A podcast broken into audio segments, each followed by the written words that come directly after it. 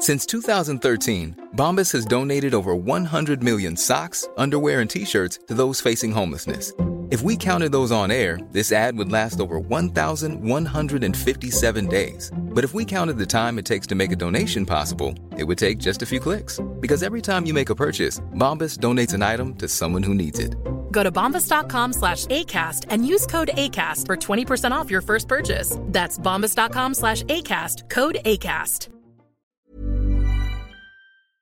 There's never been a better time to find out why BetMGM is the king of sportsbooks. Download the BetMGM app and place a $10 moneyline wager on any NBA playoff game. If either team hits a three pointer in the game, you'll win $200 in free bets. Just use code Champion200 when you make your first bet. Sign up now and discover BetMGM's daily promotions, boosted odds specials, and more. Download the app or go to BetMGM.com and use code Champion200 to win $200 in free bets if either team hits a three in any NBA playoff game. Visit BetMGM.com for terms and conditions. 21 years of age or older to wager. Virginia only. New customer offer. All promotions are subject to qualification and eligibility requirements. Rewards issued as non withdrawable free bets or site credit. Free bets expire seven days from issuance. Please gamble responsibly. Gambling problem? Call 1 888 532 3500. BetMGM is pitching baseball fans a chance to swing for the fences. Register using code Champion200 and win $200 in free bets when you place a $10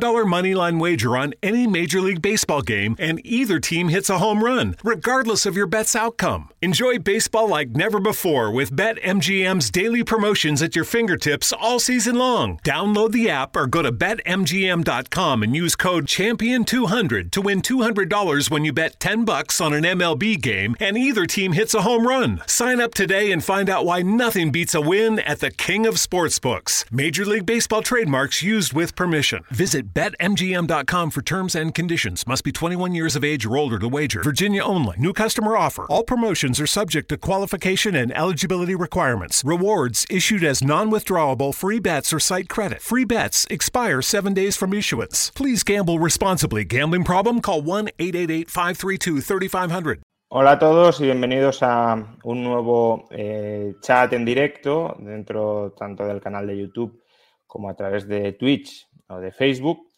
Eh, en este caso vamos a hablar de un tema que, bueno, puede ser de interés para muchos que estén viendo cómo, cómo está y cómo va a evolucionar la situación regulatoria y fiscal en España o en otros países eh, similares a España, porque por desgracia el infierno fiscal y regulatorio no es exclusivo de, España.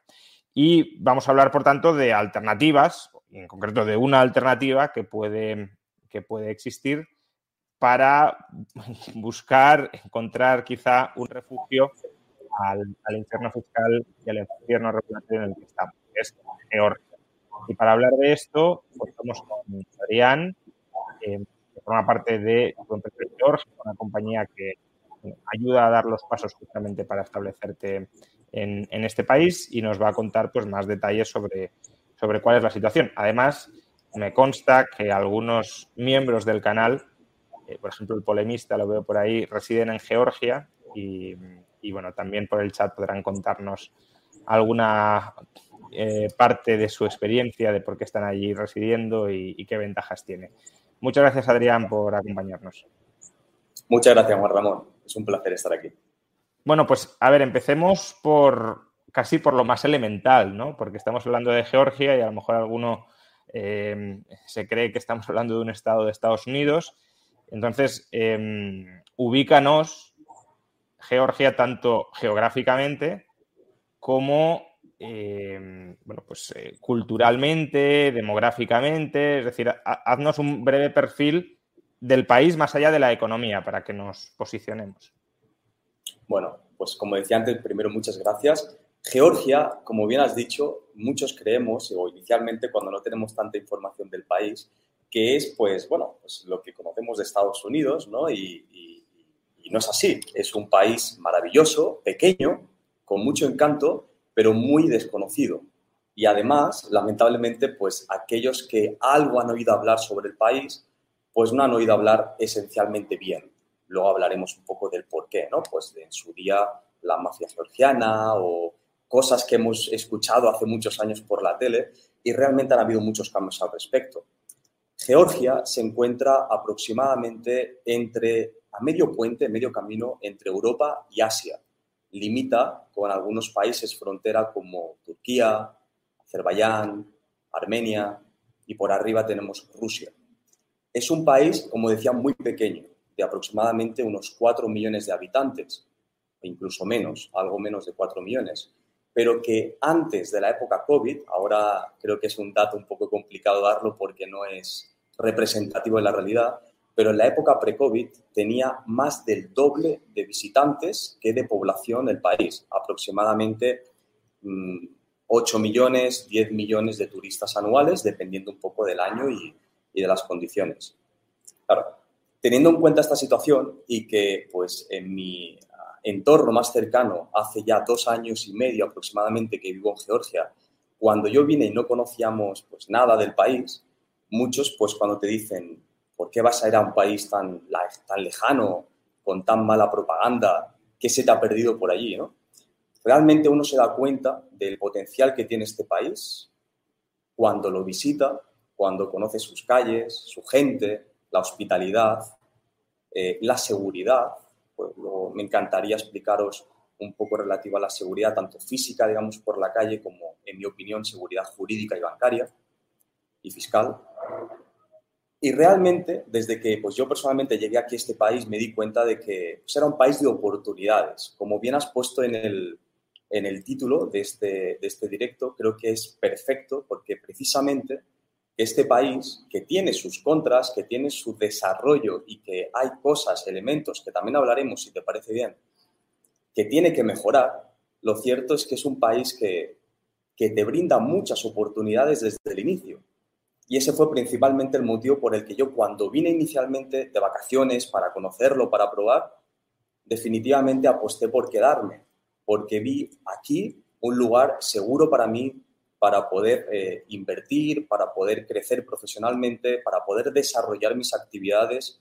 Y en un entorno en el que, si bien es cierto de que cuando nosotros vinimos inicialmente no había muchos hispanohablantes, éramos muy pocos, y los que habían, bueno, pues unos 15, 20 máximo, eran algunos de, que trabajaban en operación en la Unión Europea, otros que llevaban ya muchos años porque estaban ya casados con, con una mujer georgiana, por ejemplo, lo cierto es que no había un movimiento, una comunidad muy grande, como sí que hemos visto en países como Estonia o, Malta u otros. Y eso me hizo pensar hace unos dos años y algo más que este país, a la larga, si hace las cosas bien, a pesar de las situaciones y algunos problemas que luego comentaremos largo y tendido y, y si la comunidad también lo quiere y, y, si tienen preguntas resolveremos todo, pero realmente a pesar de todo, pues era un país con potencial, y ese fue un poco el motivo de, la llegada a este país y de quedarme. Yo, si te parece, Juan Ramón, me gustaría explicarte un poco, a ti y a toda la comunidad, los antecedentes que ha tenido este país, de dónde precede, qué ha pasado antes, históricamente, culturalmente. claro, te quería preguntar justamente, justamente sobre eso, ¿no? Te quería preguntar, antes de meternos en, en el tema de la fiscalidad, en el tema de la regulación empresarial, que quizás sea la parte más económica, eh, bueno, pues eh, ya, nos, ya nos has em, eh, comentado un poco geográficamente el país, pero no sé, por ejemplo, culturalmente, ¿no? ¿Cuál es la, que, a lo mejor son detalles que a algunos no les importan, pero a otros sí les pueden importar, ¿no? ¿Cuál es la religión predominante en Georgia? ¿Cuál es la posición geopolítica que tiene Georgia? Porque has dicho que está entre Europa y Asia, pero eso también la coloca quizá bajo la, potencial amenaza de, Rusia. Em, la seguridad en las calles, ya no la jurídica, eso hablaremos luego, sino la seguridad en las calles como es, y luego también la calidad de vida, eh, porque claro, si no se va a un país extranjero para ahorrarse impuestos, pero luego la calidad de vida es paupérrima, pues eh, tampoco compensa, ¿no? Entonces, ¿cuál es, por ejemplo, la renta per cápita de Georgia? ¿Con qué otro país que conozcamos lo podríamos comparar. Hay diferencias internas entre unas zonas y otras, porque a lo mejor hay zonas de Georgia donde la calidad de vida sea equiparable a casi a la de España o a la de algunas partes de España y en cambio otras pueden ser más pobres. ¿no? Pues un poco todo esto. Si te parece, me gustaría empezar con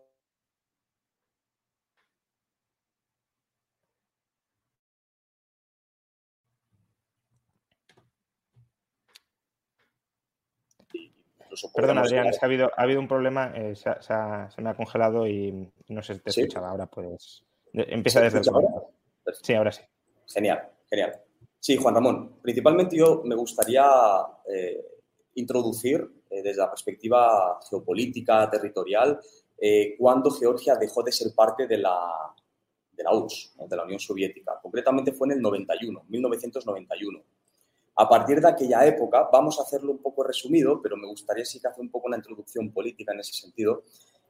fue Shevardnadze, que fue el segundo presidente de, de Georgia, quien estuvo ah, al mandato durante una buena cantidad de años y que posteriormente a la legislatura de Shevardnadze, en el que hubieron conflictos, hubieron situaciones bastante negativas para el país. Lo cierto es que cuando hablas con georgianos te cuentan lamentablemente las penurias que en aquel entonces se vivían, no había luz, no había agua en las calles, había mucho ladrón por, eh, Georgia, mucha mafia, y parece ser que las cosas no estaban mejorando.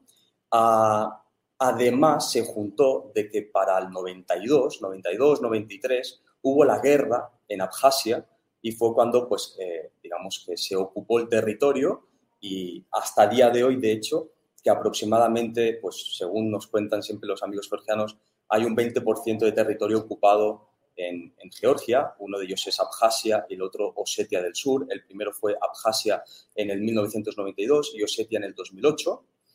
Y a partir de allí hubo lo que le llamaron la Revolución de las Rosas. La Revolución de las Rosas, liderada por Mikhail Saakashvili, que concretamente entró en el poder el tercer presidente de la República de Georgia en el 2003 y estuvo concretamente 10 años gobernando hasta el 2013. De hecho, son mandatos de 5 años, si bien el Parlamento son mandatos eh, de 4 años, en la presidencia son de 5 años, y en el que pasaron de todo de todo y hablaremos desde eh, mi opinión, lo bueno, lo malo, lo que muchos eh, georgianos te explican y te cuentan las uh, batallas y las situaciones que han habido en este país. Desde la perspectiva positiva, vamos a empezar en la Revolución de las Rosas.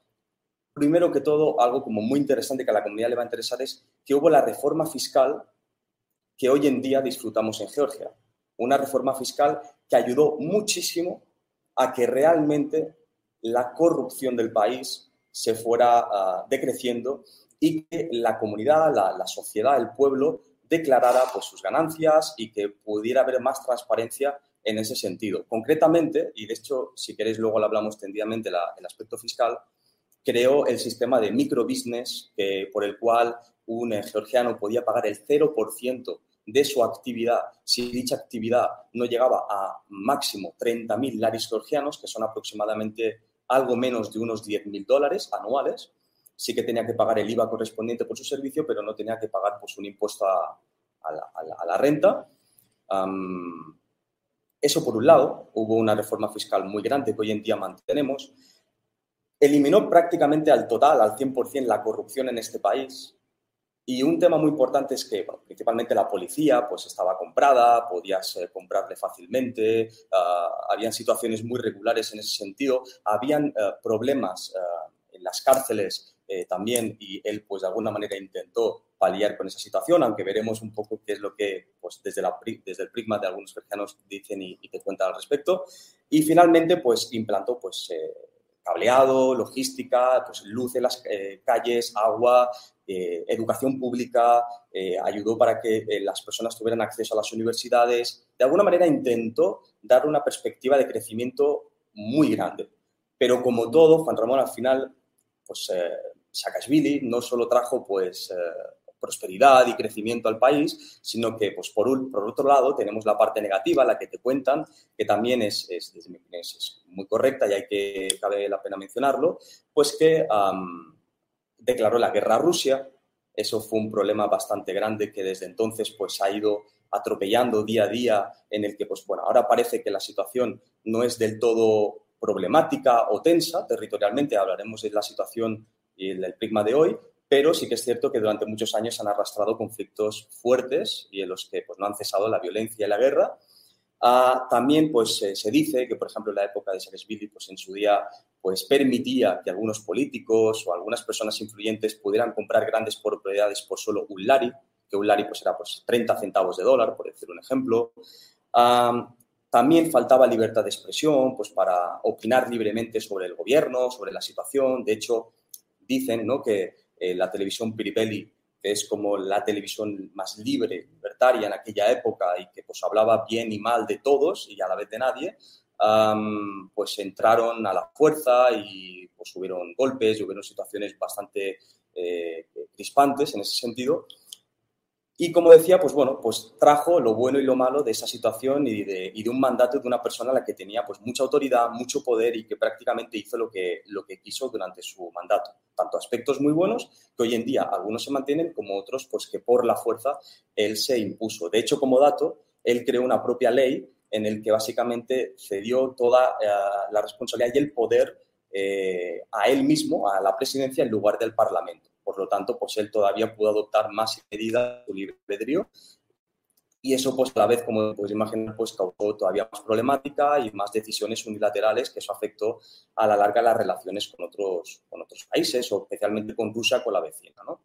Eso por un lado. Claro, después... Y, y, hoy, hoy, ¿cómo está eh, digamos, políticamente el, país, ¿no? Porque has descrito básicamente lo que podríamos tildar casi como un autócrata, un autócrata reformista, si lo creemos, aperturista en algunos aspectos, pero un autócrata a la hora de concentrar el poder y de limitar la libertad de expresión de, de medios de comunicación. Hoy ese aspecto persiste, se ha solucionado. ¿Cuál es la situación del Estado de Derecho en Georgia? Bueno, fíjate, desde la época de Saakashvili, luego ya posteriormente entraron otros presidentes al poder. Hoy en día tenemos la primera presidenta mujer en la historia de Georgia, se llama uh, Salomé Zvili, y básicamente con ella, inicialmente sí que es verdad que estaba más posicionada ideológicamente un partido, y desde hace aproximadamente unos ocho años dejó de tener una identidad política, un color político y ya digamos que la, la antañen más hacia una mujer pues eh, sin partido, más independiente y en la cual realmente a día de hoy es bastante crítica tanto con el partido que gobierna, que es Georgian Dream, como con la, oposición, que son los National Levy, que es concretamente el partido del que en su día pues, eh, era eh, Saakashvili, bueno, sigue siendo por supuesto, pero que ya hay otra persona al cargo de ese, de ese partido. Ah, actualmente está, como decía, eh, gobernando Georgian Dream, que es la oposición en aquel entonces de Saakashvili, ya desde hace ah, una, un día de importante y finalmente hace, hablo de hace un mes aproximadamente, hubo unas elecciones generales en el país por el cual, pues bueno, pues eh, para determinar finalmente quién va a gobernar en Georgia.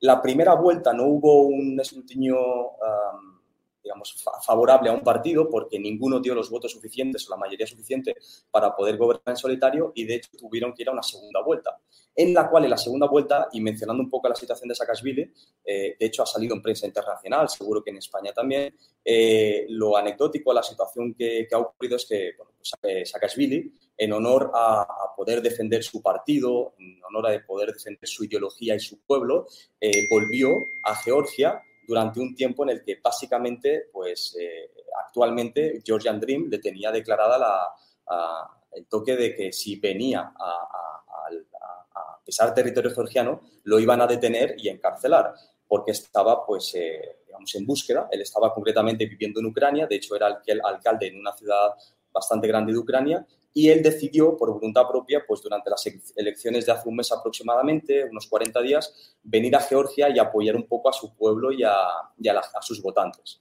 Cuando vino, por supuesto, en la línea de lo que Georgian Dream quería y ya estaba proclamando desde hacía tiempo que iba a hacer, le detuvo y actualmente se encuentra en la cárcel.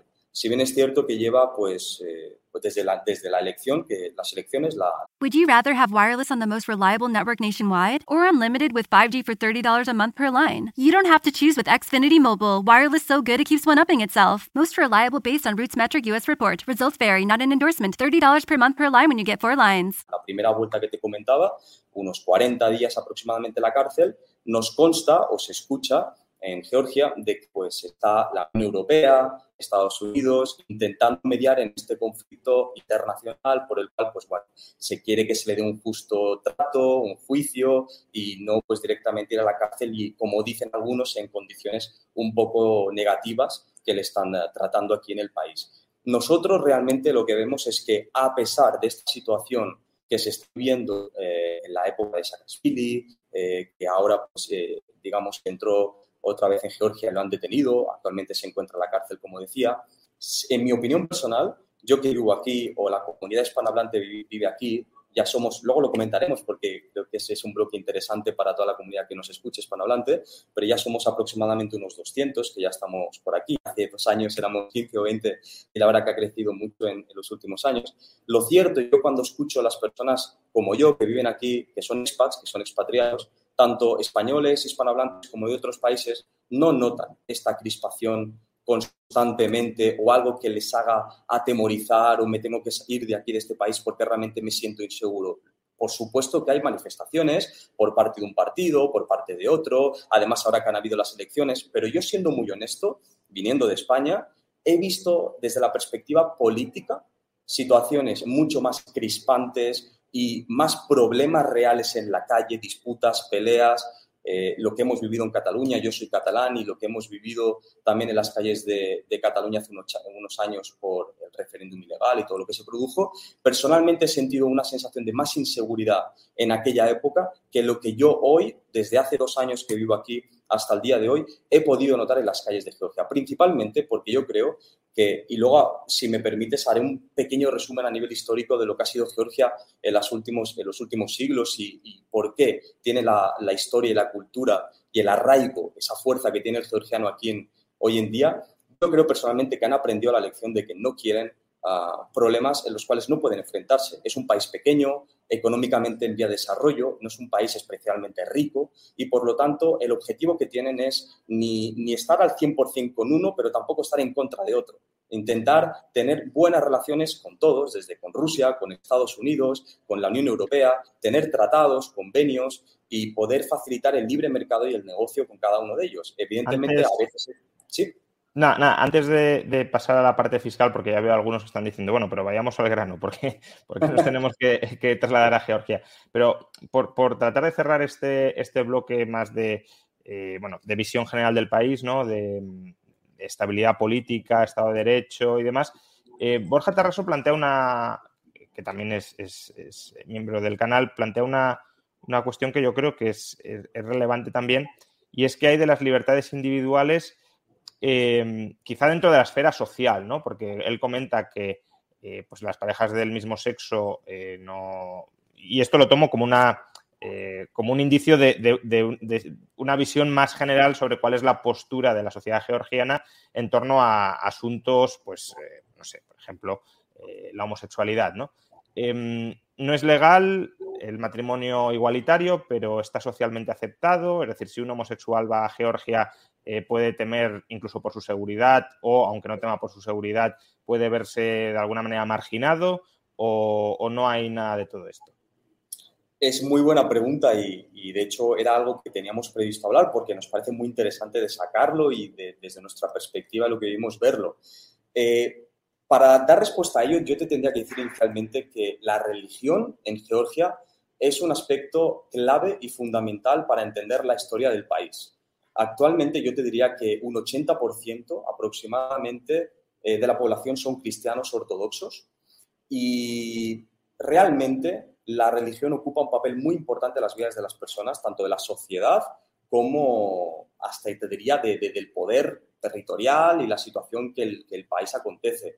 Me parece que la religión tiene una abundancia de poder hoy en día bastante, bastante grande en Georgia, lo cual, por un lado, que sea un país tan religioso es interesante y positivo en algunos aspectos, pero a la vez genera una connotación negativa. En mi perspectiva, en mi opinión, creo que es positivo cuando te das cuenta que las personas aquí en el país no tienen intención de hacerte daño, son personas muy hospitalarias y esto creo que la religión es algo que les ha inculcado, el valor de, las personas, de ser hospitalario. Tienen un lema que dicen que un invitado en Georgia es un invitado de Dios. Eh, con eso yo creo que ya te puedes imaginar la acogida que si tienes, pues eso, amigos georgianos o tienes la posibilidad de ir a una casa georgiana, te van a invitar a hacer una supra, que es una comida georgiana típica, muy copiosa, con buen vino, buena comida georgiana, jinkali, eh, hachapuri, etc.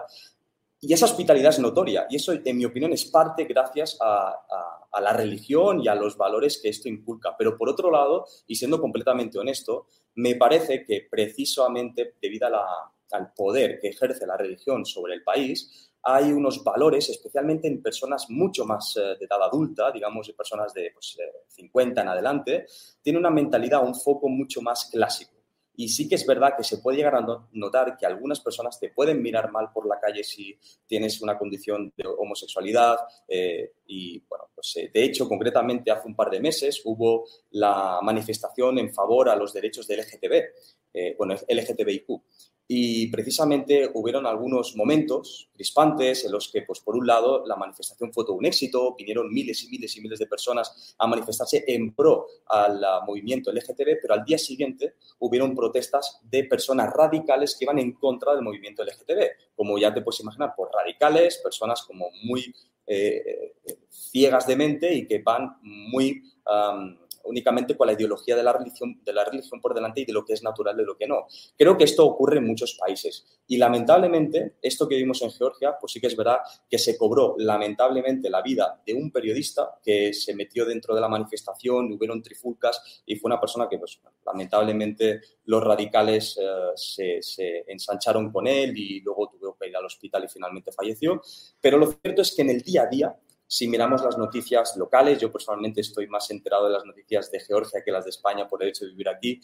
Y algo que me doy cuenta es que no es una situación alarmante o preocupante en el día a día, porque de hecho no es la regla. Algo de que siempre hayan eh, novedades de que pues, ha habido una pelea por uh, a una pareja LGTB, una, una pareja de homosexuales, o que haya habido una trifulca por algo relacionado a este tipo de casos personas locas hay por todo el mundo, personas eh, ciegas de mente, que no tienen la amplitud de mente por todo el mundo, pero yo, en mi opinión, creo que no es algo representativo del país, porque a pesar de que hayan personas con una mira muy cerrada, muy clásica, realmente esto pertenece más a un perfil de la población de una edad más adulta y sobre todo de unas zonas más rurales de Georgia. Si nos vamos a la capital, por ejemplo, a Tbilisi, o nos vamos a la segunda ciudad más grande de Georgia, que es Batumi, la ciudad de la costa, donde tenemos el, el Mar Negro, concretamente son ciudades cosmopolitas, modernas, que realmente no vas a encontrar en, a priori, por supuesto te puedes encontrar locos por cualquier parte del mundo, pero a priori no te tendrías que encontrar muchos problemas en ese sentido.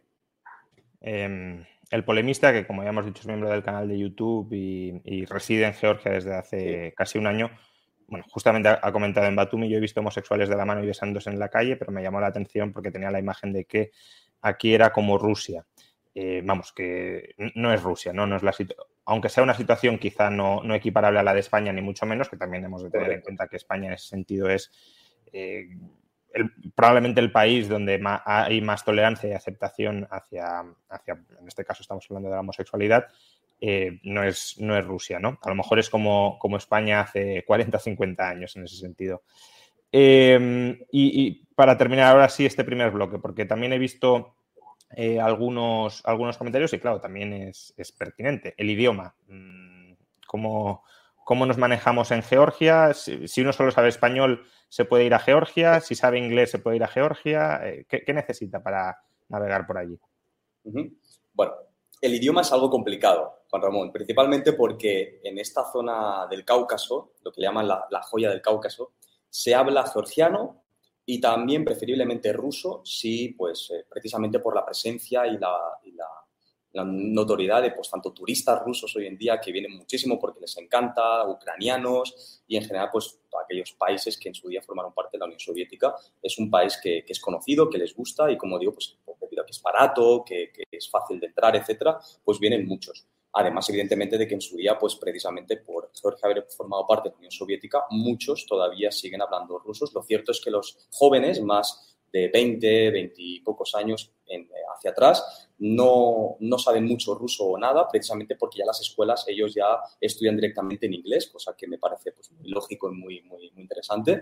Pero realmente yo aquí te diría que si tienes un nivel de inglés intermedio para poderte empezar a manejar con las personas, yo creo que es suficiente. Por supuesto que no puedes hablar en español, salvo con nuestra comunidad de hispanohablantes que vivimos aquí, que es ahí, pues por supuesto, cualquiera que quiera venir está más que invitado para probar, para conocer, para turistear o para definitivamente para vivir. Pero lo cierto es que fuera de ese entorno más local, más de nosotros aquí viviendo una comunidad de expats, eh, te tienes que comunicar en inglés. El inglés, en mi opinión y en la opinión de muchos que vivimos aquí, es mejor que el de España y que el de otros países de la Unión Europea. Sin embargo, no es perfecto ni todas las personas lo hablan. Eso quiero dejarlo muy claro porque muchas veces ah, puedes coger un taxi, ah, puedes ir a un supermercado, puedes hacer un poco las actividades del día a día y te vas a dar cuenta que la persona, tu interlocutor, no habla, no habla perfectamente inglés, pero ya no es ni perfecto, sino que quizás se sabe cuatro o cinco palabras. Lamentablemente, debido a su educación, pues bueno, que han, sido otros tiempos y que no, no, han sido tiempos en los que precisamente lo que priorizaban era pues, el aprender un, un, idioma como el inglés.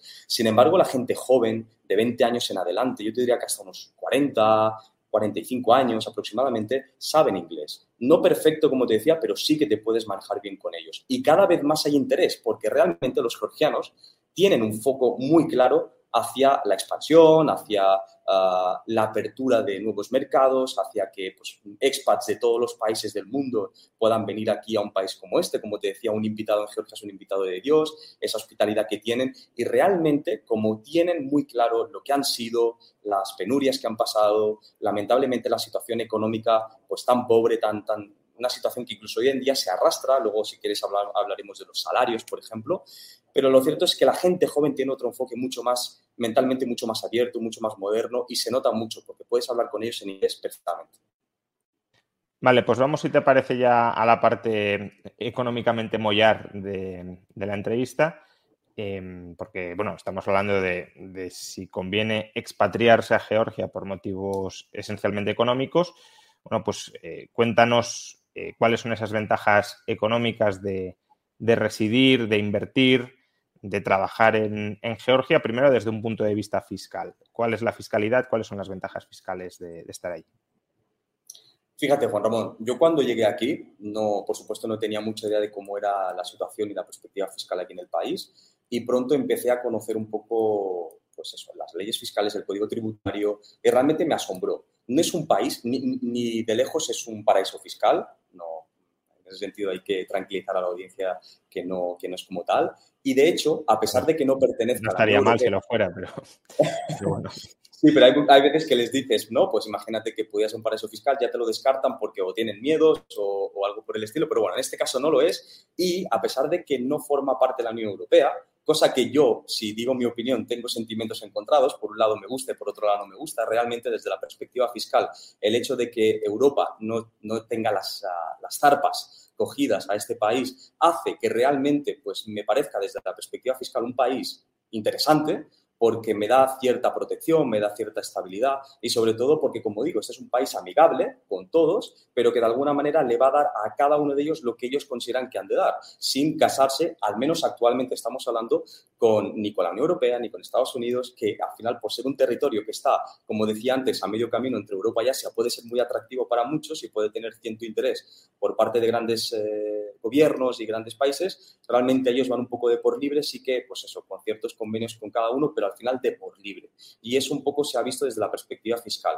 que como te decía antes, pues que fue implementada en la época de la Revolución de las Rosas y que no ha cambiado. Y es más, dando un dato técnico desde la perspectiva fiscal, desde la Revolución de las Rosas que se implantó el sistema fiscal actual hasta el día de hoy, a pesar de que han habido cambios constantemente y prácticamente cada mes, te diría, en el código tributario, esto no quiere decir que se hayan cambiado los impuestos. Y es más, el único que se ha cambiado ha sido el que ahora hablaremos, que es el, la renta personal, el rent income, eh, perdón, el, personal income tax, y que este en su día era de un 3%, de un 3% y lo bajaron al 1% con una serie de condiciones que ahora comentaremos. Entonces, la única condición o la única uh, decisión desde la perspectiva del, del, impuesto que se ha tomado durante los últimos 20 años ha sido para reducirlo, para intentar todavía ser más competentes y traer autónomos, personas con talento, inversores y personas de alguna manera, digamos, que le puede interesar a un país en vías de desarrollo como es este, ¿no?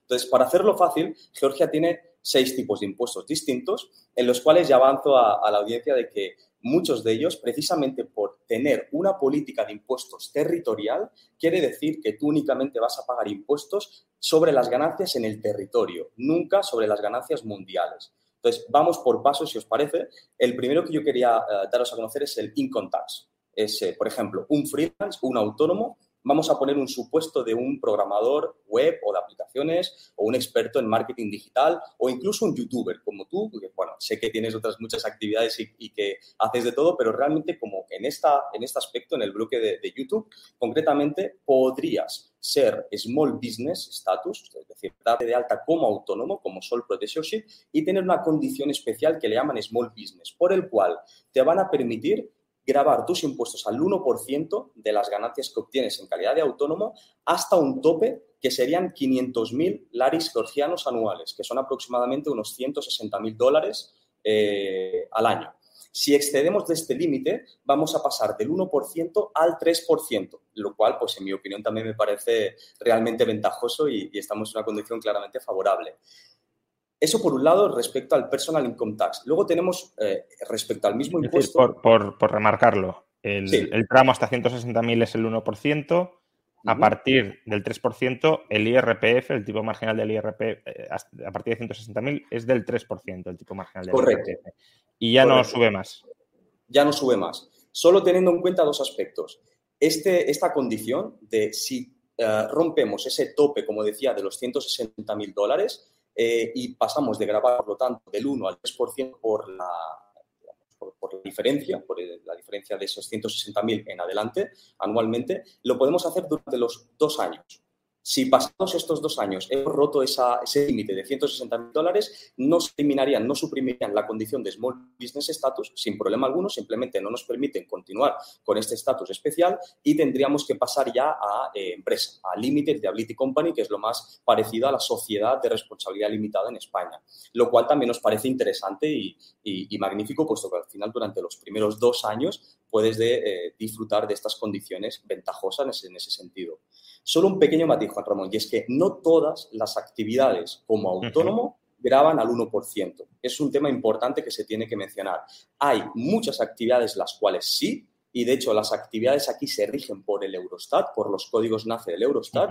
Sin embargo, no todas ellas graban al 1%. Por poner un ejemplo y para luego ya pasar al siguiente eh, impuesto para irlos comentando todos, un consultor, un experto que realiza asesoramientos, consultorías y lo hace con, en su condición de freelance, en ese caso tributaría al 20%, que de hecho es el máximo que puede, eh, digamos, que, va a tributar en condición de autónomo. Es decir, que, em, digamos, los, los que se acogen al régimen especial siempre y cuando no superen durante más de dos años el límite de 160.000 euros, tributan entre el 1 y el 3%. Normalmente el 1, pero en ocasiones el 3%. Y si eh, excedes ese límite o desarrollas actividades que no estén acogidas a ese régimen especial, como mucho tributas al 20%. Correcto, eso es. Que aún así está muy bien. Quiero decir, en España el tipo marginal del IRPF es el 45, bueno, ahora 47% y en algunas autonomías 54%, por tanto la diferencia no es, no es, no es menor. Totalmente. Luego, por otro lado, tenemos eh, la condición de empresa. Como decía antes, pues lo, que le llamamos el Limited Liability Company, el LLC, que es lo equivalente a las responsabilidades, eh, la sociedad de responsabilidad limitada en, España. Concretamente, aquí es un tema muy interesante, Juan Ramón, porque realmente muchos deciden recolocarse en Georgia, independientemente de si su actividad puede grabar al 1 o máximo al 3, como decíamos, o bien su actividad es al 20%, porque en algunos casos muchos deciden recolocar su sociedad del país de origen que sea a, Georgia porque en Georgia tenemos un modelo que es exactamente el mismo que el estonio, que es que el tax corporate es el 0%, lo cual quiere decir que todas las ganancias reinvertidas en dicha sociedad tributan al 0%. Pongamos, por ejemplo, que nuestra sociedad factura 1.000 euros y esos 1.000 euros nosotros nos asignamos como director y máximo accionista de la sociedad un salario por el cual pues percibimos un salario de 500, por decir un ejemplo. Bien, pues de los otros 500 que no estamos retirando de la sociedad, que bien los estamos reinvirtiendo en la condición que sea, desde real estate, apartamentos en Georgia, a compras de terrenos, a inversión en cripto, acciones o cualquier otro tipo de inversión que no tiene por qué ser solo estrictamente lo vinculado a la sociedad, sino que, pues, bueno, la sociedad puede decidir tener ciertas reinversiones como estas que acabo de comentar.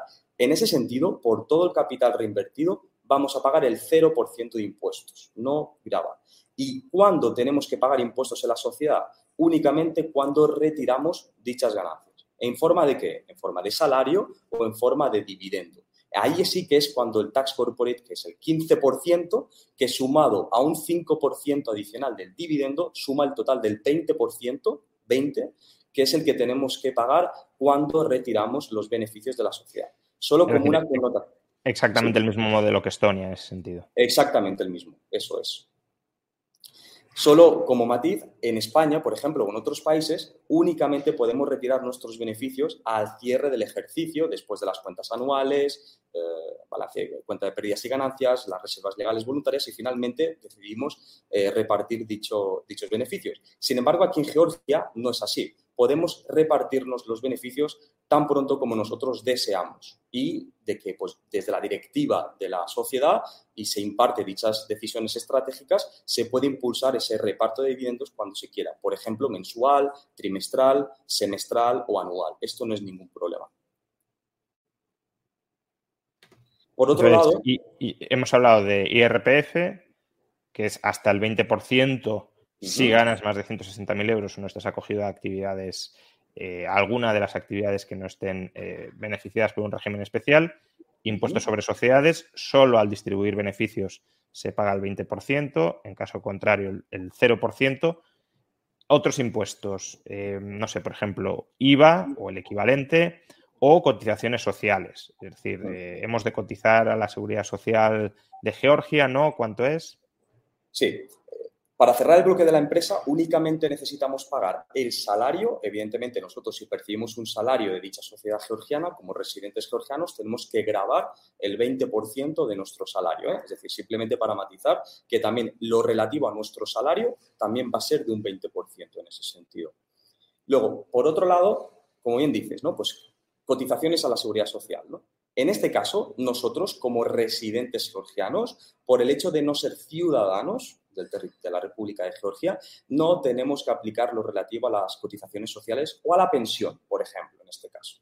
Ah, de hecho, yo te voy a decir mi caso eh, propio de mi sociedad georgiana. Yo percibo un salario, el cual la sociedad hace frente al 20% del impuesto, pero por el cual yo no puedo percibir una pensión, que sería la sociedad quien hipotéticamente tendría que abonar en ese caso. Sin embargo, todo nuestro equipo en plantilla, que son residentes georgianos y ciudadanos georgianos, allí sí que además del 20% correspondiente del salario, tenemos que eh, abonar lo relativo a la pensión. un poco para hacer el de la ¿Y, cuánto, ¿Y, cuánto, es? Porque ese dato también puede ser importante para, quienes vayan a montar una empresa en Georgia y quieran contratar a, georgianos. ¿Cuál es el coste? Que bueno, al final es un coste que se deduce de los salarios, porque lo que cuenta es el coste salarial total, pero, pero bueno, ¿cuál es para también una comparativa con España y demás? ¿Cuál sería?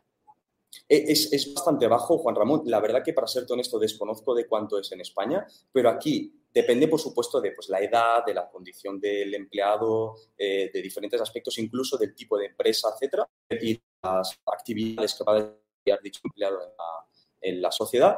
Pero para hacerte una idea, aproximadamente puede ser de un 5% máximo. Aquí, aquí en España estamos hablando de un 37%. Eh, Vale. Eh, en el chat algunos comentan, ¿cuál es el, tipo de sociedades en España? Por, hacer la comparativa, ¿no? Aquí es el 25% y distribuyas o no distribuyas, pagas, ¿no? Eh, y bueno, cotizaciones sociales, pues ya hemos dicho 37%. 37%. y, y con respecto al IVA u otros impuestos del día a día de los ciudadanos? Sí, el IVA que tenemos en Georgia es del 18%, concretamente. Y, por ejemplo, para hacer un, comparativa desde la perspectiva de la actividad de un autónomo, si tú como eh, autónomo, como freelance, como individual entrepreneur, que tienes ese estatus especial que hemos visto al cual pagas el 1% por tu actividad, si es elegible para este tipo de estatus especial, el cual muchos eh, son elegibles. Si tú tienes clientes locales, es decir, que también son residentes georgianos, dos connotaciones. Primero, estás obligado a cobrar en moneda local, según la decisión del Banco Central. Tiene que ser en los laris georgianos, no puedes usar eh, otra divisa, por ejemplo, dólar, euro o incluso cripto, para cobrar a tu cliente que reside en Georgia. Sin embargo, y por supuesto, ya tienes que ah, añadir el IVA correspondiente del 18%. Sin embargo, si tu cliente está ubicado en el extranjero, hay que ver muchos supuestos porque hay tipos de actividades, eh, incluso puede tu empresa ser VAT payer o pagadora de IVA o no. Eh, de hecho, es un modelo bastante parecido al ucraniano, que pues, eh, puedes escoger si tu sociedad va a ser pagadora de IVA o no, dependiendo del volumen de facturación y de otras condiciones importantes. Sin embargo, lo que está claro es que cuando tú tienes un cliente que reside en el extranjero, no tienes que aplicar el IVA del 18% correspondiente. Y además de ello, de no aplicar el IVA, ah, puedes cobrar en divisa extranjera, como por ejemplo dólar o euro, puesto que los bancos, y luego si quieres podemos hablar de las entidades bancarias, de la seguridad bancaria, etcétera, te abren cuenta bancaria multidivisa en euro, dólar y lari, aunque si quieres también puedes, pues, yuan y otras divisas, aunque es un poco más complicado, pero también las puedes obtener. Y, y también en cripto. Puedes cobrar a tu cliente en cripto y, por supuesto, pues abonar el 1% si tu actividad es elegible para dicha condición abonar el 1% correspondiente a tu, a tu actividad. Entonces, en ese caso, sí, tenemos el impuesto del 18% de IVA, pero que en algunos casos en tu actividad no tiene que aplicar si bien tu cliente, la mayoría de, casos, pues eh, reside en el extranjero. Y por cierto, porque hay algunos que preguntan, eh, ¿existe alguna posibilidad de crear la empresa en Georgia, sobre todo para actividades eh, globales o no ubicadas, no, no, no, no localizadas en, en, algún punto geográfico concreto, crear la empresa en Georgia y tú como directivo, como gerente, residir en España? ¿Esa, esa combinación sería posible? Bueno, o en España o en cualquier otro país. sí, sí, claro, me refiero a España porque la audiencia es española mayoritariamente, en cualquier parte. Mira, yo, le diría a, esta, a este miembro que por supuesto que sí que es posible, precisamente porque tenemos que diferenciar dos aspectos. Uno es nosotros en calidad de persona física y otro es la sociedad como entidad jurídica, ¿no? Teniendo en cuenta que la empresa no somos nosotros, si bien nosotros como persona física somos los representantes legales y el director o el máximo accionista o único accionista de dicha sociedad, la sociedad siempre va a ser georgiana independientemente de dónde nosotros, particularmente como eh, persona física, residiéramos. En ese sentido, simplemente yo le diría a este miembro que tenga la especial consideración de que, por un lado, la sociedad se va a acoger al régimen fiscal, al código tributario que acabamos de comentar, en relación con el tax corporate, que es el 0%, y solo 20% de las ganancias uh, retiradas en forma de salario y dividendo que comentaba, pero esta persona una vez obtiene o dicho dividendo o dicho salario de dicha sociedad georgiana, por supuesto que en el país de origen ya tendría pues que, pues que como es lógico, pues grabarlo y pues en este caso seguramente en España tendría que aplicar el modelo 720, si no recuerdo mal, que es el de ingresos ubicados en el extranjero y pues pagar el impuesto correspondiente en, el país de, de origen. Cuando, sobre esto, cuando hablas de que una empresa, eh, si reinvierte, paga el 0%, ¿es reinversión interna en Georgia o, en cualquier parte del mundo? Quiero decir, si uno tiene una empresa eh, ubicada en Georgia y, hace inversiones en España, inversiones inmobiliarias, por ejemplo, en España, ¿también pagaría el 0% en Georgia por, por haber reinvertido fuera del país? En Georgia sí porque eh, esa reinversión que hablamos no está únicamente limitada al territorio. Te voy a poner un ejemplo en el que, pues, para que se vea más claro, no solo una compra de un terreno, una compra de un apartamento, sino la reinversión en criptomonedas, por ejemplo. yo sé que muchos de tus miembros, eh, y este precisamente es un canal bastante friendly con el, con el mundo de las criptomonedas, nosotros también lo decimos abiertamente, tanto en nuestra empresa como muchos de nuestros clientes, pues activamente, de manera directa o indirecta, pertenecen al mundo cripto. Y, pues, por ejemplo, en nuestra sociedad, en nuestra compañía, parte de las ganancias que reinvertimos um, dentro de la sociedad lo hacemos en forma de, en inversión en cripto. Y por lo tanto, esas eh, inversiones en cripto no las hacemos dentro del territorio georgiano, sino pues mediante exchange que están ubicados en otras partes del mundo, lo cual, como te decía, pues es 0%. Únicamente tendremos que pagar ese 20 cuando decida, en ese caso, la empresa pues vender dichas criptomonedas y finalmente retirarlo en fiat a la cuenta bancaria, pues eh, concretamente ya pues repartirlo al bolsillo de los accionistas. Y ya para cerrar el bloque fiscal y hablar de legislación, eh, seguridad jurídica, e incluso salarios mínimos, ¿no? Em, aparte de lo que nos quieras eh, comentar sobre otros impuestos, pero en particular patrimonio, sucesiones, ¿no? impuestos a la riqueza, impuestos a la acumulación patrimonial. ¿Qué ocurre en Georgia? No existe este impuesto en Georgia y, de hecho, como decía antes, la clave de este país desde la perspectiva fiscal es que es un país que sigue una política de impuestos territorial. Lo que quiere decir es que si nosotros, con calidad de residentes georgianos, obtenemos, vamos a decir, por ejemplo, una pensión de tu país de origen, de donde tú previamente eras residente, y ya estás grabando el impuesto correspondiente relativo a tu pensión, eh, una vez pues, te, lo, te lo suministra la, Seguridad Social o el, organismo competente en tu país de origen. Una vez entra este capital, este dinero en forma de pensión a tu, a tu país de destino, que es ahora pues, como residente georgiano, graba al 0%, pero no únicamente la pensión. También, por ejemplo, no tenemos impuesto de sucesiones, no tenemos impuesto de donaciones, no tenemos impuesto al patrimonio en ese sentido. Todo ello es un 0%. Cabe destacar algunos puntos o consideraciones importantes.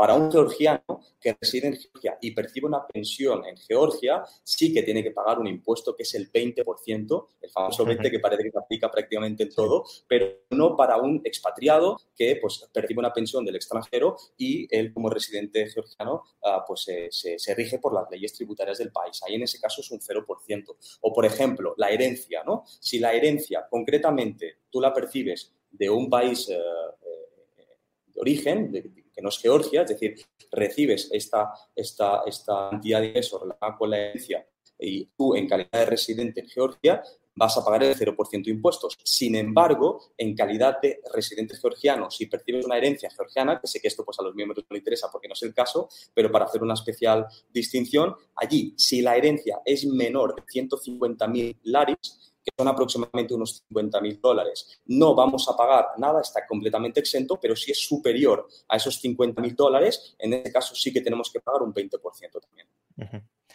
Em, preguntaban, preguntan en el, en el, chat algo que también es pertinente, ¿cómo está el asunto de la doble tributación? ¿no? Porque, por ejemplo, imaginemos que la empresa georgiana reparte un dividendo, tributa en Georgia y si luego lo traslado a España, vuelvo a tributar por ese dividendo en España, añadiendo, por tanto, a ese... Em, creo que has mencionado que el, tipo de dividendo sea del 5%, si no, si no recuerdo mal, que el 15% era el impuesto corporativo y 5% el, el, pago por dividendos. Le añadiríamos a ese 5% a su vez el pago por dividendos en España. ¿Existe un tratado de doble tributación? Tenemos un tratado de, no doble imposición entre países y, de hecho, si bien es cierto que, como en este caso aplica al, criterio de, los dividendos, tú por el hecho de que en este, en este supuesto en el que digamos que la sociedad es georgiana y tú eres residente fiscal en Georgia en calidad de persona física. En ese caso, has de tributar únicamente en territorio georgiano. Déjame hacer un, un especial matiz, por ejemplo, con una industria que está muy de moda aquí ahora mismo en Georgia, que es el póker. El póker concretamente hay, que hacer una especial distinción al respecto y es que precisamente como tenemos una política de impuestos territoriales, quiere decir que las ganancias de que un jugador de póker, si se dedica al póker online y te eh, juega a las .com, por ejemplo, en este sentido, a todas las plataformas eh, globales, no va a tener que grabar ningún tipo de impuesto en relación con sus ganancias por el póker online. Sin embargo, y esto también lo, especifica claramente tratado de no, doble imposición en, este, en este caso en concreto entre España y Georgia, dice que todo lo relativo a los juegos al azar, y allí eh, es un poco, no es muy claro, ¿no? En ese sentido, la interpretación en España de si eso, pues, parte de los juegos del azar también se consideraría el póker o no, puesto que algunos consideran de que es un deporte, otros consideran que es más un juego al azar, etcétera, o un juego de habilidad mental. Si dijéramos que se considera como juegos al azar, el póker, en ese caso, si tus ganancias provienen de unas plataformas de póker españolas, las .es, en ese caso, teóricamente, tendrías que grabar al 24% fijo sobre el impuesto a la renta en los no residentes. Concretamente es un 23% para todos los eh, Estados miembros de la Unión Europea y el 24% para los Estados eh, no miembros, digamos, fuera de la Unión Europea. En este caso, Georgia, al estar fuera, sería un 24%. la legislación o el código tributario, desde mi perspectiva, desde mi opinión, no es muy, muy clara al respecto en España, de si grabaría o no grabaría, pero nosotros siempre eh, recomendamos, pues evidentemente, liquidar ese impuesto del 24% en este tipo de impuestos en lo que pues, la plataforma es .es, ¿no? Pero como decía, si la plataforma es global y es una .com, pues en ese sentido, dado que la política de impuestos es territorial no paga impuestos en Georgia y además eh, pues no se menciona en lo relativo a las ganancias fuera de España, en ese caso, si un ciudadano español reside aquí en Georgia, pues allí sí tendría que pagar el 24, pero solo las .es. No sé si respondí la duda. Sí. Eh, y, y, antes de pasar al bloque de regulación, la Flor Blanca 11 pregunta, soy autónoma en España, el 99% de mis clientes son americanos, soy diseñadora, ¿puedo crear una empresa en Georgia, ponerme un salario y vivir en España y pagar impuestos de la empresa en Georgia? Ahí, de todas formas, creo que habría que distinguir si la empresa tiene una actividad real en Georgia, ¿no? si tiene, por ejemplo, empleados y desde allí eh, se desarrolla algún tipo de, valor añadido real o si es meramente, si la Hacienda española entiende que es meramente una empresa pantalla, ahí sí podría haber eh, más problemas, ¿no? No, totalmente. ¿eh? Es decir, nosotros al final la recomendación siempre es que aquel que decida venir a Georgia para probar, para ver si es un país que puede ser interesante desde el estilo de vida, que si quieres luego comentamos con mucho gusto, y finalmente se hace residente en el país, esto desde nuestra perspectiva es la, la la clave para, evidentemente, pues evitar la doble imposición, porque como tú dices, eh, Hacienda en España podría, teóricamente, o en España o en cualquier otro país al final, evidentemente, pues podrían sentirse amenazados y sentir que es una sociedad pantalla, la cual pues no tiene ningún tipo de vínculo con el territorio y que, por lo tanto, pues pudiera obligarte a, tributar en España y pues dicha sociedad recolocarla en España. Yo personalmente, para esta persona que nos hace la pregunta, le recomendaría más bien ser autónoma, por el cual, por ese tipo de actividad, podríamos buscar la actividad según el código NACE del Eurostat, lo adecuado a su actividad real, por supuesto, y grabar al 1% como en el small business, pero siempre y cuando venga a Georgia residir. En ese sentido, pues no tendría ningún problema. Y tendría que residir, que esto no lo hemos comentado, pero son 183 días. Tampoco tendría por qué estar allí los 365 días. De hecho, tenemos dos eh, opciones en Georgia para la obtención de la residencia fiscal. Por un lado está la regla de los 183 días, que necesitamos vivir eh, o permanecer en el país como mínimo seis meses y un día para obtener la residencia fiscal. Eso, desde mi perspectiva, en mi opinión, es lo mejor, lo más conveniente siempre que uno quiere hacer un cambio de residencia fiscal efectivo. Además, esto comportaría, en el caso de que esta persona lo realice y es ciudadano español, realizar el modelo 030 en España con dos fases. La primera fase sería notificando inicialmente cuando se venga a vivir a Georgia del domicilio que tiene ubicado en el extranjero, concretamente en el territorio georgiano, con la dirección, el apartamento, etcétera, para que posteriormente, seis meses y un día después, cuando esta persona ya obtiene la residencia fiscal en el país, pudiera hacer otra vez el modelo 030, notificando del cambio de residencia fiscal. Pero esta es la primera opción que, tenemos. Luego tenemos otra opción la cual pues la cuento porque evidentemente pues es, una, un aporte interesante y que Georgia te permite, pero luego vais a ver por qué yo personalmente no recomiendo especialmente o en qué supuestos sí y en qué supuestos no. Es una residencia fiscal especial que le llamamos la High Network Individual, que es personas de alto patrimonio neto que precisamente si cumples las condiciones para ser elegible, no necesitas residir por 183 días en territorio georgiano. Concretamente necesitas cumplir dos de estas eh, funciones o posibilidades que comento. La primera es o tener un patrimonio neto superior a 3 millones de dólares georgianos, unos 800.000 eh, euros aproximadamente, o bien tener una facturación durante los últimos tres años, incluyendo el año de la petición concreta de esta residencia fiscal, de 50.000 dólares cada año durante los últimos tres años. Y debes de cumplir o una de patrimonio o la otra que es de facturación. Y luego, posteriormente, necesitas o bien obtener la residencia legal, el permiso de residencia, que ahora sí, no sé si tenemos mucho tiempo o no, pero si, si tenemos tiempo lo, lo cuento rápidamente, que es, eh, por un lado tenemos la opción del permiso de trabajo y por otra el permiso de inversión, o bien tener clientes locales por un mínimo de 28.000 laris georgianos. Si cumplimos estas condiciones, nos van a dar el permiso fiscal especial por el cual no necesitamos vivir seis meses. Problema de este, Juan Ramón. El principal problema... ¿Y, cuánto no necesitamos vivir nada o cuánto sería el plazo mínimo para vivir? Georgia no te va a pedir ni un día mínimo requerido para que vivas en el país, pero que sí te va a pedir que cumpla las condiciones elegibles. Y fíjate que una de las condiciones es que sea residente legal. Claro, y para ser, pero para ser residente legal, eh, ah, vale, ahora nos lo ibas a explicar, ¿no? ¿Cuál es el requisito? O sea, ¿qué hay que cumplir para ser residente legal?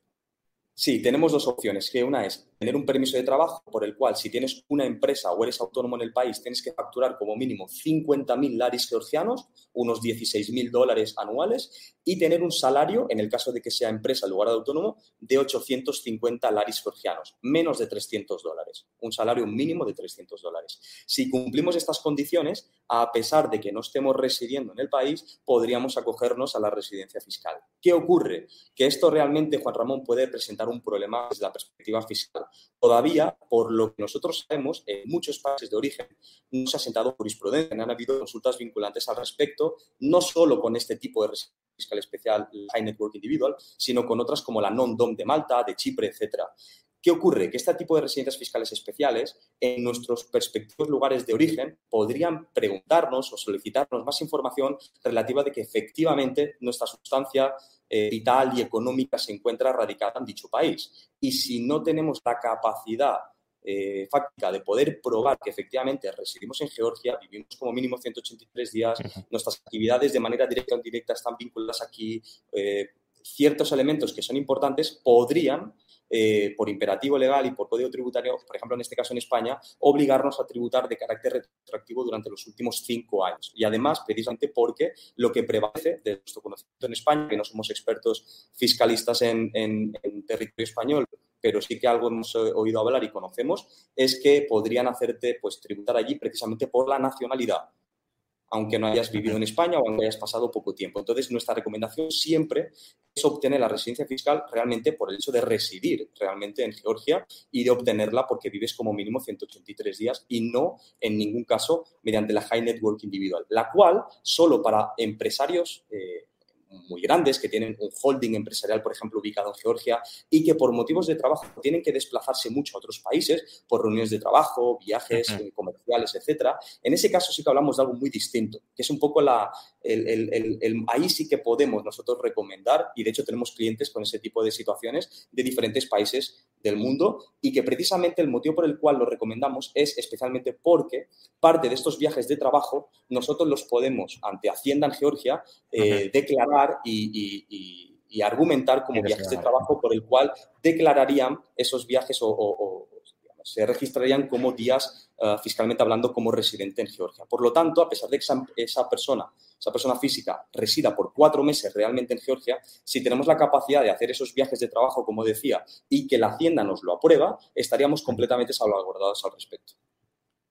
Muy bien. Em, pasamos ahora al bloque de, regulaciones, eh, quizá más brevemente porque nos hemos extendido bastante, pero eh, cuéntanos un poco cuál es el, entorno regulatorio en Georgia, em, en, un sentido amplio, ¿no? Pues, por ejemplo, cuál es la regulación en torno al minado de Bitcoin y aquí también no solo meter regulación, ¿no? Para minar Bitcoin un elemento muy importante es el coste de la electricidad, por ejemplo, tan de moda eh, ahora mismo en España, pues es la electricidad cara en Georgia, por ejemplo, cuál es, eh, existe salario mínimo, cuál es el nivel salarial al margen de la regulación, cuál es el nivel salarial de Georgia eh, la seguridad jurídica, es seguro tener una cuenta corriente allí, no lo es. Eh, bueno, este tipo de cuestiones.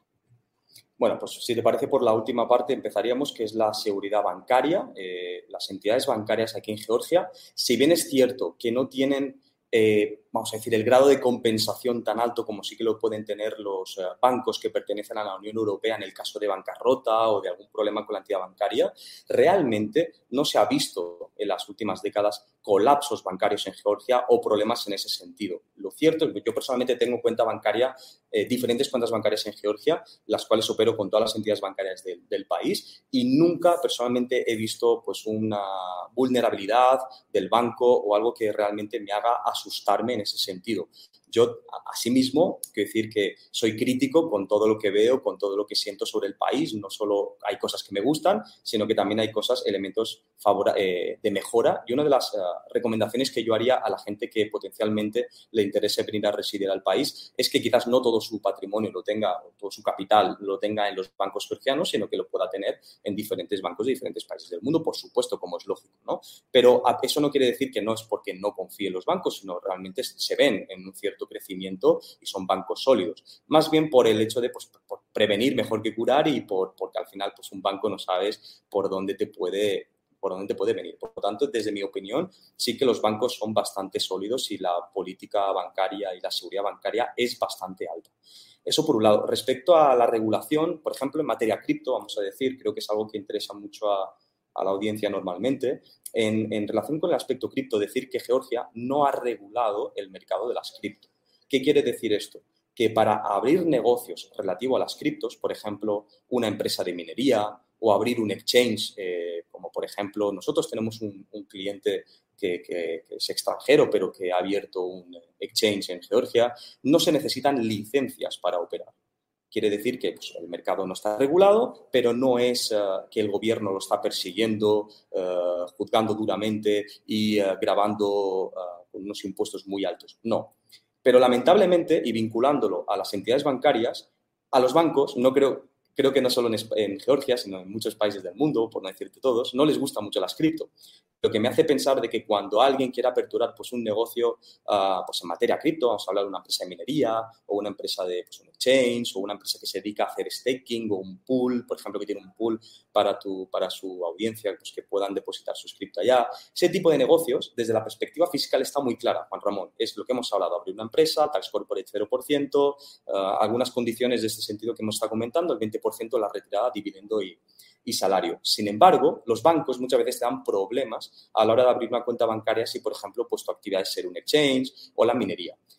La minería concretamente eh, ocupa en Georgia el, número, el país número 3 del mundo en empresa, eh, en, digamos, en calidad de minado. ¿no? Es, un país muy famoso por esto, pero debo de decir a la audiencia de que no es precisamente porque haya muchas empresas constituidas legalmente, formalmente en el territorio y que es uno de los países en auge en ese sentido por la minería porque están establecidas dichas compañías y es muy fácil la operativa. No, realmente no. Realmente Georgia se lucró hace pues, 8 o 9 años, los patriotas georgianos, las personas, eh, digamos, la sociedad civil, eh, de ver una oportunidad en el mundo de la minería para salvaguardar sus propios intereses particulares. Lamentablemente el salario en Georgia es muy bajo tan bajo de que, pues bueno, estamos por debajo de otros países cercanos y vecinos a, Georgia y, por supuesto, eh, eh, salarios mucho más bajos que, la Unión Europea. Aunque, pues tengo algunos clientes que han residido en países como Portugal y me han dicho que, bueno, que me sorprendería ver que, por ejemplo, en una zona como Madeira, pues el salario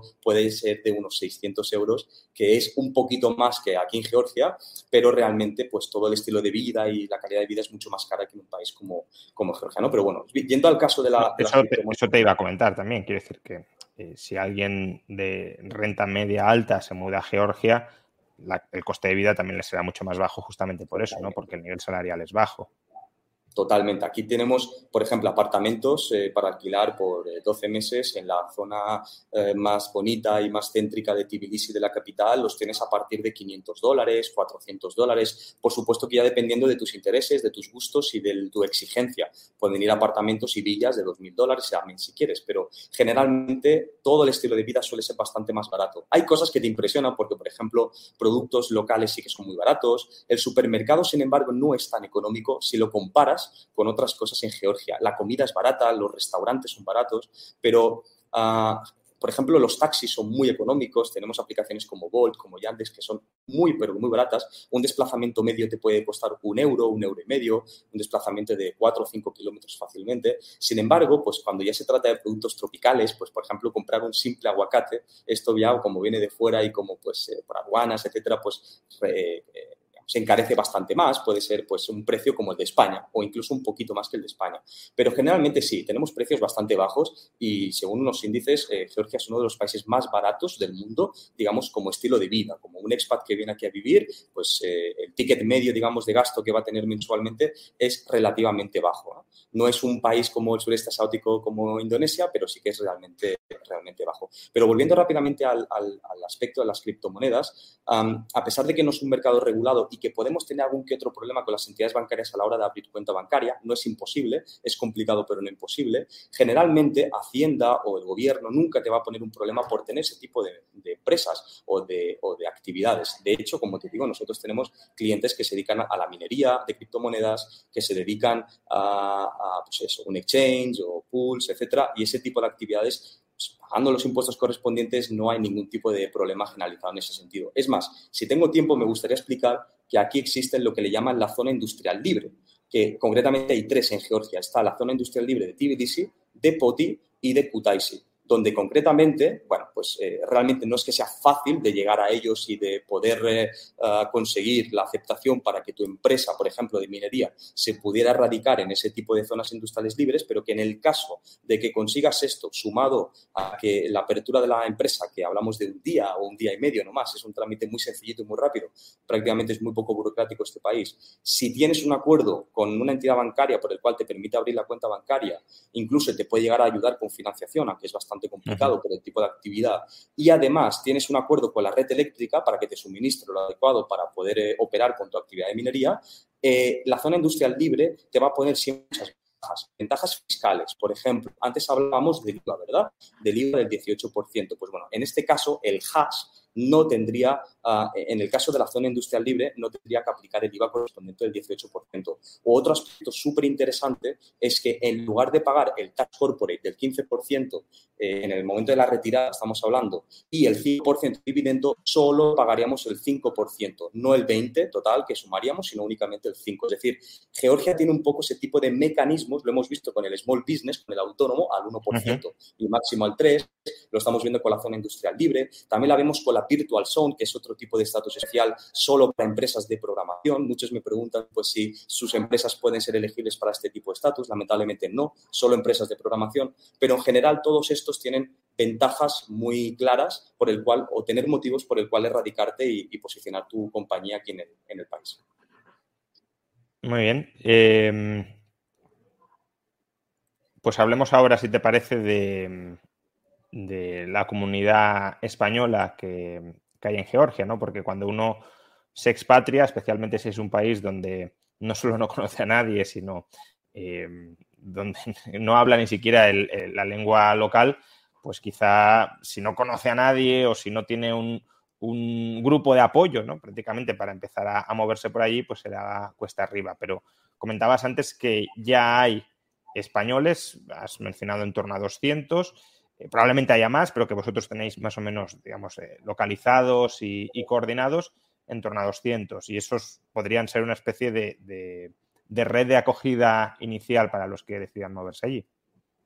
Sí, eh, hispanohablantes, eh, más bien 200, españoles algo menos, yo te diría que aproximadamente un 70-80% de lo que, digamos, como bien has dicho, nosotros controlamos desde nuestra empresa y sabemos un poco eh, la comunidad que se está generando aquí en el país, te diría que un 70-80% son españoles y el resto pues son desde Argentina, Venezuela, Cuba, que por cierto hay algunos países que sí que tienen creo que ya no vamos a tener mucho tiempo para hablar de esto, pero sí que en relación con la residencia legal, por ejemplo, los europeos podemos entrar al país, tenemos eh, libre entrada durante 364 días al año, lo que quiere decir que podemos estar todo el año menos un día, al cual podemos salir del país y volver a entrar sin problema. Quiere decir que no necesitamos un permiso de residencia. Sin embargo, hay lamentablemente otros compatriotas de otros países, como por ejemplo Cuba, y los cubanos pues sí que tienen la necesidad de entrar con un permiso especial, con una e-visa que les dan para 90 días cada 180. Pero bueno, en fin, realmente no es imposible entrar al país. Argentinos, por ejemplo, no tienen tampoco ningún impedimento y otros muchos más. Entonces, realmente en ese sentido es uno de los motivos por el cual muchos deciden venir, porque realmente es fácil coger las maletas y venir aquí a Georgia en ese sentido. Ah, y sí, nosotros ahora mismo, pues te diría que somos una comunidad real aquí en Georgia, que vivimos aquí, principalmente en Tbilisi y en Batumi. Yo te diría que por mi experiencia y, y lo que estamos viendo de la cantidad de clientes, te diría que un 80% residen en la capital, en Tbilisi, y un 20% en Batumi. A mí personalmente Batumi me encanta, sí que es verdad que residen menos porque es una ciudad más tranquila, donde no hay tanto... Ah, atmósfera de expatriados, tanto hispanohablantes como anglosajones, pero sí que es verdad que hay muchos que deciden pues, tener un ambiente más familiar, más tranquilo, en una zona como Batumi, la cual es hermosa y que recomiendo que la gente google, que seguro que les va a encantar. Pero sí, más o menos unos 200. También tenemos un grupo de, de Facebook que somos 1.800 miembros, se llama Hispanohablantes en Georgia, y básicamente aquí tenemos un poco de todo, desde georgianos que hablan español hasta españoles que han residido en Georgia en algún tiempo y pues quieren estar en contacto con la comunidad y las noticias más relevantes de lo que estamos haciendo. Y básicamente por allí lo que hacemos es informar a la comunidad en Facebook pues los eventos eh, semanales que hacemos, cuando nos juntamos. Pronto además haremos también eventos donde hablaremos de, por ejemplo, en materia cripto, en materia de pues, póker. Generaremos como comunidades que se están empezando a, crear aquí en el país y darles información relevante, poder tener charlas con ellos, tomar algo, cenar. Y realmente estamos intentando pues eh, aumentar esa cantidad de comunidad. Y esto especialmente lo estamos haciendo con nuestra Cámara de Comercio, además de mis empresas. Aquí en Georgia lo estamos haciendo con eh, Spanish Georgian Chamber of Commerce and Industry, que es básicamente la cámara hispano-georgiana, por el cual estamos ayudando no solo a personas eh, físicas a venir a residir en el país eh, pues ayudarles en todo el proceso del cambio de residencia, sino también empresas, empresas que deciden, pues, grandes, pequeñas, medianas, de todo, recolocarse a un país como Georgia, pues eh, tanto para abrir una sucursal nueva como para definitivamente recolocarse. Y ayudamos a, eh, pues eso, empresarios, inversores de todos los países de habla hispana y también a aquellos que, pues, por ejemplo, pueden ser rusos, azerbaiyanos, ucranianos, de otros países, pero que sí que tienen eh, como roadmap, como objetivo, pues estar en comunión o porque también pueden ser sus clientes tanto georgianos como hispanos y ahí también estamos ayudando. Entonces, sí que es verdad que, Juan Ramón, la verdad es que hace un año y medio aproximadamente la comunidad era muy escasa Ah, y cada vez está creciendo más precisamente por el interés que suscita un país como este, de que cuando te quitas un poco la venda de, de, la imagen que todos tenemos un poco de Georgia, de que puede ser un país peligroso, de mafia y que es un país muy inestable, sí es verdad que hay cosas, y yo soy muy crítico al respecto, la cual me gustaría que evolucionaran, pero le veo el camino de la evolución. Para mí Georgia hoy es España hace 30 años y sí que veo pues un cierto potencial que de quedarte aquí, de ver las oportunidades que tiene el país y de pues generar un ecosistema, creo que dentro de unos años lo vamos a ver muy claramente. Y durante el proceso, por, lo, eh, por supuesto, vivir bien, es decir, vivir cómodo, estar en una ciudad cosmopolita, agradable, que la gente pues eh, no, no, tenga miedo por ir por la calle. De hecho, pues yo no he conocido nunca a nadie, o clientes nuestros o amigos nuestros que residen aquí, que me han dicho, me han atracado, he tenido este problema. Nunca, nadie por supuesto puede haber algún caso, ¿eh? no, no digo que no y más faltaría, pero realmente no es la norma y es algo que realmente me, me genera cierta estabilidad, cierta tranquilidad. No solo yo, sino gente que viene aquí al país y que por supuesto, y como digo, que viendo ciertos aspectos que hay que mejorar, evaluando pros y contras de alguna manera te puede compensar. En todo caso, lo que hay que decir, claro, es que eh, bueno, este, esta entrevista es sobre todo para aquellas personas que a lo mejor ni sabían dónde estaba Georgia o al menos no, no sabían eh, las ventajas fiscales y regulatorias que puede tener y a partir de ahí, claro, si uno está planteando, está siquiera pensando trasladarse a Georgia, pues que, investigue mucho más antes de, tomar esa decisión, ¿no?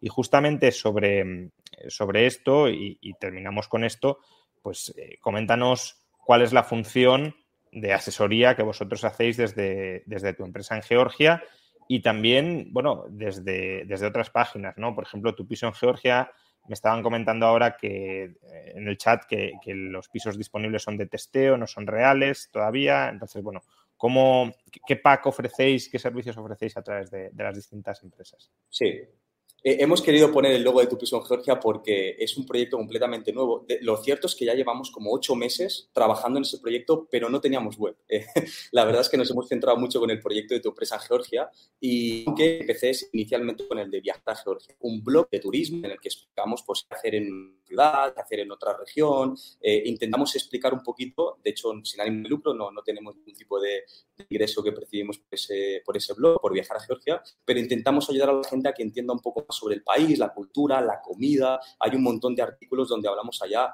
pues, eh, sobre Georgia, ¿no? Y creo que a día de hoy es el blog de habla hispana más grande sobre Georgia. Hay varios, pero es uno de los más grandes actualmente y más leídos. Eh, sí que es cierto que, el, proyecto de Tu Piso en Georgia, pues hasta ahora hemos trabajado mucho con el boca oreja. Precisamente el objetivo que tiene ese proyecto es que la mayor parte de nuestros clientes que inicialmente desde su país de origen, ¿eh? sea China, Japón, eh, España, cualquier otro país de la Unión Europea o de Latinoamérica hispanohablantes, uh, deciden venir finalmente a Georgia. Claro, ¿qué ocurre? Que necesitan ver pisos donde van a finalmente residir en Georgia.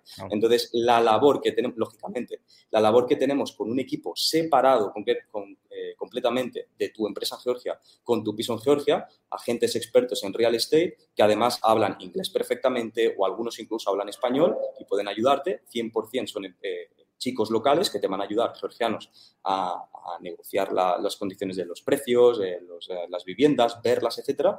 Lo que hacemos con ese proyecto es eso, ayudarles a los clientes a poder ver apartamentos aquí desde que recién llegan, a comparar 5, 6, 10, 20 apartamentos los que necesiten ver y finalmente escoger. Pero nosotros ya hacemos un poco de filtro validador en el que ya les damos zonas muy bien ubicadas, estratégicamente muy chulas, que no van a tener problemas, pues, por ejemplo, no sé, de ruido, generalmente, ¿no? Luego hay un poco de todo, ¿no? Por ejemplo, eh, hay zonas de Georgia que precisamente como están en vías de desarrollo o en Tbilisi, pues es que hay construcciones, pero es que es inevitable. Esto se puede ver y se puede ir uno a una zona más tranquila, a una urbanización entonces, lo que hacemos es primero escuchar al cliente lo que necesita presupuesto, condiciones, habilitaciones, etcétera, y luego pues el equipo les va a enseñar desde que llegan a aquel país tantas opciones como ellos quieran. Y luego nos ocupamos en materia pues del contrato, eh, de, la visita al notario, del registro del contrato ante Public Service Hall, que es como las oficinas del registro, pues bueno, todo lo que hace falta en relación con el, con el apartamento. No solo para alquilar, sino también para comprar, ¿eh? para hacer inversiones inmobiliarias, también sin ningún problema. Y luego el principal proyecto, el, main business activity, realmente es el, tu empresa en Georgia que es el principal proyecto que yo empecé cuando yo vine a Georgia y me di cuenta de que yo no tenía la confianza realmente en una única persona, un abogado, un gestor que me estaba siendo del todo claro con todo el código tributario y con toda la información clara que yo necesitaba saber para desenvolver mis negocios, aparte de este, en, eh, concretamente en el país, en Georgia. Y básicamente decidí brindarle apoyo tanto a aquellas eh, personas que hablan español, hispanohablantes, como también a los sajones ahora y clientes de varios países del mundo, con un equipo 100% local de abogados, eh, expertos fiscales, eh, gestores, ayudarles con todos los trámites, desde la residencia legal, residencia fiscal, una consultoría previa antes de recolocarse aquí a Georgia, en el que pues ahora hemos tocado temas genéricos, ¿no? un poco lo que nos ha dado tiempo, pero realmente hacemos consultorías muy específicas con las condiciones de la persona, en las que estudiamos caso por caso, detalle por detalle y lo analizamos todo en un conjunto. y principalmente eso, apertura de empresa, registro de autónomo, ah, pagos de impuestos, contabilidad, pues como una gestoría, una firma normal. Por cierto, eh, simplemente Francisco Moreno comenta hay oportunidades para arquitectura y construcción. Bueno, supongo que por lo que has comentado, muchísimas, ¿no? Porque si está el país eh, creciendo y desarrollándose. Yo, tendría mucho cuidado a la hora de qué zonas eh, invertir eh, o, por ejemplo, hacer un proyecto de construcción en el país, porque pues, hay zonas, en mi opinión, y esto hablo ya de una opinión muy personal, que sí que me parece que pueden valer mucho la pena mencionarlas o estudiarlas en detalle, como puede ser, por ejemplo, la zona de Gudauri, que está a dos horas de Georgia, de, de Tbilisi, perdón, que concretamente pues, es la segunda hay dos pistas de esquí en Georgia. La primera es Bakuriani, que es más un ambiente familiar, y la segunda es Kudauri, que está a dos horas de Tbilisi, como decía. Personalmente allí veo una oportunidad de inversión muy interesante, sobre todo porque en el 2023 se va a celebrar ah, el Campeonato Mundial de Snow y de esquí eh, en, Georgia, concretamente en Bakurian y en Gudauri, me parece como una buena opción de inversión, aunque hay que tener muy eh, en cuenta el terreno, la situación, pues eh, con qué empresa se va a desarrollar. Y luego hay zonas que, por ejemplo, pero esto ya, insisto, es una opinión ya más personal, que es en la zona de Ayaria, es toda la costa del Mar, del mar Negro, digamos, limitando por un lado Sochi, la, la, frontera del, del, norte con Rusia y por la parte del sur con Turquía, con Sarpi concretamente, hay zonas más interesantes y menos interesantes. Desde mi perspectiva, veo más interesantes zonas como Kobuleti o Shek Petili, que son pueblecitos más pequeñitos, de unos 20.000 habitantes, más que Batumi, porque actualmente Batumi, que sí que es verdad que es la segunda ciudad más grande de todo Georgia, me parece que está sobreexplotada la construcción, vas a ir y vas a ver demasiadas grúas. Y a mí, personalmente, eso que hemos visto en España de una sobreconstrucción, y lo hemos visto en zonas como Marbella, por ejemplo, pues me parece que, pues bueno, sí, pero hay que tener cuidado, ¿no? Insisto, hablo de una opinión muy personal. Hay expertos en este área que te pueden asesorar muy bien e incluso uno, in situ, en el terreno, puede valorarlo todo, ¿no? Pero yo personalmente soy más de, o bien Tbilisi, por supuesto, la capital, porque yo estoy viendo año tras año un crecimiento exponencial, o ya zonas más limitadas, más eh, rurales o más tranquilas, como pues el Gudauri por la zona de esquí, o pues Ayaria, concretamente Sekbetili, Poti, Kobuleti para la zona de, de playa, por así decirlo. Muy bien, pues bueno, si queréis saber más sobre cómo trasladaros a Georgia o sobre cómo eh, montar una empresa en Georgia, aparte de las investigaciones que obviamente cada uno, el trabajo propio que cada uno tiene que hacer antes de tomar una decisión tan, tan importante en la vida personal y profesional, pero bueno, si queréis un acompañamiento, tenéis eh, o podéis hacer a través de tu empresa en Georgia. Encontraréis el link en la descripción de, de este vídeo para que, bueno, si os interesa eh, dar ese salto, que puede ser una, desde luego, una oportunidad para eh, crecer profesionalmente y para ahorraros muchos impuestos en, el país de origen, especialmente si, estáis en España, pues, pues bueno, a través de ese link lo, podréis empezar a, trabajar, eh, podéis empezar a, a, indagar y a caminar por ese, por ese trayecto. No sé si Adrián quieres añadir algo más a la audiencia antes de, terminar. En, aquí en Georgia siempre decimos mucho gracias, lo decimos en georgiano, así que yo, Juan Ramón, yo sabes, te lo decía antes, te admiro mucho profesionalmente te conocen mucho aquí en Georgia, te siguen mucho aquí en Georgia.